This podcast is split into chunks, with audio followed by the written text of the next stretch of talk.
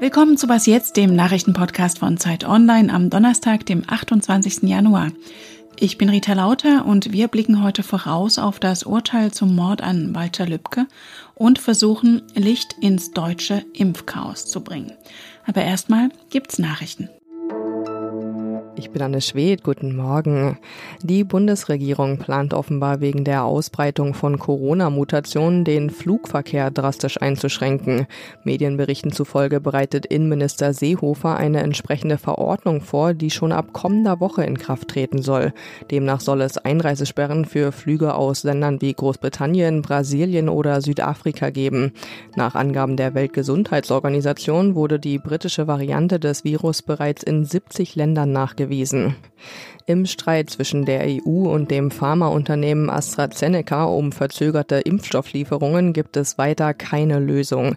Ein Online-Krisengespräch am Abend endete ohne einen klaren Lieferplan für die Impfstoffdosen. Die EU wolle aber weiter mit dem Unternehmen zusammenarbeiten, um schnell eine Lösung zu finden. Mehrere SPD-geführte Bundesländer fordern derweil wegen der schleppend anlaufenden Impfkampagne ein Treffen zwischen Bund, Ländern und Wirtschaftsvertretern. Über den Umgang mit AstraZeneca sprechen wir gleich auch noch ausführlicher. Redaktionsschluss für diesen Podcast ist 5 Uhr.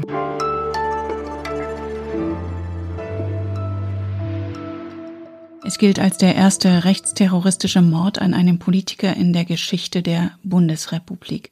Walter Lübcke, der angesehene Regierungspräsident von Kassel, wurde im Sommer 2019 auf seiner Terrasse erschossen. Angeklagt sind die langjährigen Rechtsextremisten Stefan E. und Markus H. Heute wird am Oberlandesgericht Frankfurt das Urteil erwartet. Den Prozess hat Martin Steinhagen für uns beobachtet. Hallo. Hallo. Was genau wird den beiden Angeklagten vorgeworfen? Stefan E. wird vorgeworfen, dass er Walter Lübcke in der Nacht vom 1. auf den 2. Juni 2019 aus nächster Nähe mit einem Schuss aus einem Revolver ermordet hat. Und zwar, weil er Lübkes Haltung in der Flüchtlingspolitik aus rassistischen Gründen abgelehnt hat. Außerdem soll Stefan E. Ahmed I., einen jungen Iraker, der vor dem IS nach Deutschland geflohen ist, schon im Januar 2016 hinterrücks mit einem Messer verletzt haben. Die Anklage wertet das als einen Mordversuch. Markus H., der zweite Anklagte, muss sich wegen Beihilfe zum Mord an Walter Lübcke verantworten. Die Anklage sagt, er ist zwar nicht in den konkreten Plan von Stefan E. eingeweiht gewesen, aber er hat ihn bestärkt und radikalisiert durch Schießübungen, Besuch von AfD-Demonstrationen, politische Diskussionen. Da wurde oft der Begriff psychische Beihilfe für verwandt. Die Bundesanwaltschaft, die Ankläger haben dann auch zuletzt nochmal betont, dass aus ihrer Sicht psychische Beihilfe nicht weniger ist, als wenn man zum Beispiel jemanden eine Waffe besorgt. Sagen Sie uns die Wahrheit. Mit diesen Worten hatte sich die Witte von Walter Lübcke an den Hauptangeklagten Stefan E. gewandt. Hat er das eingelöst? Das hängt sehr stark davon ab, wen man fragt. Die Familie von Walter Lübcke hat gesagt, sie hält die Tatversion, die Stefan E. vor Gericht präsentiert hat, eben auch auf diese eindringlichen Fragen der Witwe für glaubwürdig, nämlich dass Stefan E. gar nicht alleine am Tatort war, so wie es die Anklage sieht, sondern mit Markus H. gemeinsam, dass sie beide Walter Lübcke konfrontiert haben, Stefan E. dann geschossen hat, Markus H. aber ein Mittäter war. Dessen Verteidiger halten das für eine Ausrede von Stefan E., aber auch die Bundesanwaltschaft hält an der Anklageversion fest, also dass E. als Alleintäter auf der Terrasse war und Markus H. sozusagen der Radikalisierer im Hintergrund gewesen ist. Sie sehen seine wechselhaften Aussagen eher als eine Prozesstaktik und schenken da einer früheren Version mehr Glauben, in der er sich eben als Alleintäter geschildert hat. Und diese unterschiedlichen Tatversionen, die Stefan E. da präsentiert hat, könnten jetzt dazu führen, dass der Mitangeklagte Markus H. mit einem Freispruch davon kommt? Ja, jedenfalls hat das Gericht schon im Oktober Markus H. aus der Untersuchungshaft entlassen und sie haben damals schon signalisiert, dass man den Aussagen von E., insbesondere wenn er andere belastet, keinen großen Glauben schenkt. Das hat eben auch damit zu tun, dass er sie so oft äh, verändert hat. Erschwerend kommt aber hinzu, am Tatort selbst wurden sehr wenige Spuren gefunden, von Markus H. gar keine und von E nur zwei mikroskopisch kleine Partikel mit DNA-Material auf dem Hemd von Walter Lübcke. Und wagst du jetzt eine Prognose, welches Urteil heute auf Stefan E. zukommt? Abgezeichnet hat sich zuletzt, dass das Gericht Stefan E. wohl in einem Punkt freisprechen wird, und zwar hinsichtlich dieses Mordversuchs an Ahmed I., dem jungen Iraker, weil es die Beweise vermutlich nicht für ausreichend hält. Dass Stefan E. für den Mord an Walter Lübcke verurteilt wird, gilt hingegen als sicher. Dann droht ihm eine lebenslange Freiheitsstrafe. Wie lang er die absitzen muss, das hängt auch davon ab, ob das Gericht die besondere Schwere der Schuld feststellt. Anklage und Nebenklage haben genau das gefordert. Die Verteidiger von Stefan E. hatten zuletzt gesagt, er sei zwar an dem Tod von Walter Lübcke schuld, das sei aber gar kein Mord, sondern nur Totschlag gewesen. Aber ich denke, es wäre eher überraschend, wenn sich das Gericht davon überzeugen ließe. Vielen Dank, Martin. Sehr gerne.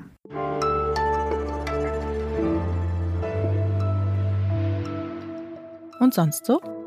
Wenn Sie uns in letzter Zeit regelmäßig gehört haben, dann wissen Sie vielleicht, dass wir bei Was Jetzt Shanties lieben, diese Seemannslieder, die zum Internetphänomen geworden sind und die man einfach nicht nicht mitsingen kann. Das wohl bekannteste von ihnen, Wellerman, hat der Musikcomedian Day by Dave nun mit einem weiteren Internetphänomen verbunden, dem Foto des linken US-Senators Bernie Sanders, der inmitten der feierlichen, aber frostig kalten Amtseinführung von Joe Biden vergangene Woche etwas missmutig in warmer Winterjacke und gestrickten Fäustlingen fotografiert wurde. Das Bild wurde schnell ein Meme und nun ist es sogar Musik geworden. Soon may the knitting men come to sit and ponder and seem no fun. One day when the knitting was done, he kept his old hands warm. Ich habe seit gestern einen Mittenman-Ohrwurm. Vielleicht muss sogar der eine oder andere Republikaner widerwillig mitsummen, wenn es wieder heißt. Soon may the knitting men come to sit and ponder and seem no fun. One day when the knitting was done, he kept his old hands warm. Die Empörung über schleppende Impfstofflieferungen nach Europa ist groß. Das britisch-schwedische Unternehmen AstraZeneca muss sich seit Tagen unangenehme Fragen der EU gefallen lassen. Doch was ist eigentlich mit dem Impfstoff, der bereits zugelassen ist und in den einzelnen Mitgliedsländern ankommt? Wie effektiv geht man hier in Deutschland um mit dem wenigen Impfstoff? Es scheint da zwei Strategien zu geben und die hat sich mein Zeitkollege Ingo Malcher angesehen. Grüß dich, Ingo. Hallo, Rita. Im weltweiten Vergleich ist Deutschland weit abgeschlagen, aber auch zwischen den Bundesländern in Deutschland gibt es große Unterschiede beim Impftempo. Woran liegt denn das? Es gibt die kleinen Gründe, wenn man die mal so nennen will. Das sind so organisatorische Gründe wie wie viele Leute sitzen in einem Callcenter. Aber es gibt einen ganz großen Unterschied in der Strategie. Und das ist der, wie viel von dem gelieferten Impfstoff halte ich zurück und wie viel verimpfe ich. Man braucht, wie man weiß, zwei Dosen. Zwischen der ersten und der zweiten Dosis müssen 21 Tage sein, mindestens. Aber man hat bis zu 42 Tage Zeit. Was jetzt die langsamen Bundesländer machen, zum Beispiel Baden-Württemberg, zum Beispiel Nordrhein-Westfalen, die halten fast die Hälfte des Impfstoffes, den sie geliefert bekommen, zurück. Und die zweite Dosis lagert dann im Lager und wird dann, wenn ich in 21 Tagen komme, erst gegeben. Das tun sie, weil sie Angst haben, die zweite Lieferung könnte ausbleiben. Andere Länder, die deutlich schneller sind, wie Mecklenburg-Vorpommern, die halten ganz wenig zurück und gucken, dass sie so viel, wie sie kriegen, unter die Leute kriegen. Hm, klingt ja beides einleuchtend. Welche Strategie ist denn sinnvoller, deiner Meinung nach? Ich persönlich würde sagen, je schneller wir den Impfstoff verteilt kriegen, desto schneller sind wir durch. Jede Impfung kann ein Leben retten, möglicherweise. Das Risiko ist natürlich dann, was wir jetzt auch erlebt haben, bei Lieferausfällen steht man schlechter da, hat man das Risiko, kommt jetzt auch genug Stoff für die zweite Impfung. Aber man kann 42 Tage lang zwischen Erst- und Zweitimpfung strecken.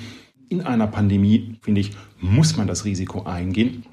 In Nordrhein-Westfalen zum Beispiel hat man die Impfungen gestoppt, weil die Lieferung von BioNTech nicht rechtzeitig kam. Dabei hatte man noch fast 300.000 Impfdosen im Kühlschrank. So risikofeindlich, finde ich, sollte man in einer Pandemie nicht agieren. Wegen der Lieferprobleme, die AstraZeneca angekündigt hat, hat Gesundheitsminister Jens Spahn jetzt vorgeschlagen, dass die Impfstoffhersteller verpflichtet werden sollen, sich Exporte genehmigen zu lassen. Wie zielführend ist das denn? Die Frage ist wirklich, ob man in einer Pandemie einen Handelskrieg um Impfstoffe anfangen will. Hintergrund ist der, dass AstraZeneca der EU mitgeteilt hat, wir können statt 80 Millionen Dosen nur 31 Millionen Impfstoffdosen im ersten Quartal liefern. Aber während derselben Zeit beliefert AstraZeneca trotzdem Großbritannien. Da sagt natürlich die Europäische Union, das geht nicht. Insofern wollen wir kontrollieren, was rausgeht, damit wir auch sehen können, wie fair die Verträge, die wir geschlossen haben, eingehalten werden. Das ist einerseits sinnvoll.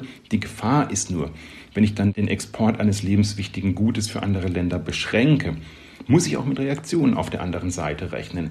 Möglicherweise kriegen dann die Zulieferer, die Produkte herstellen, die ich für meinen Impfstoff brauche, nicht mehr die Rohstoffe, die sie brauchen. Aber natürlich ist es ein Problem, das Spahn hier adressiert. Die Pharmaunternehmen haben ein Gut, das die ganze Welt will. Und dadurch fühlen sie sich jetzt nicht mehr an alle Verträge gebunden, die sie mal eingegangen sind. Und deinen ausführlichen Text dazu aus der neuen Zeit verlinke ich in den Show Notes. Danke dir, Ingo. Ich danke dir, Rita. Das war was jetzt für heute Morgen. Heute Nachmittag haben wir wieder das Update für Sie. Wir freuen uns über Ihre Post an wasjetzt.zeit.de. Für Sie am Mikrofon war Rita Lauter. Wenn Sie mögen, bis morgen.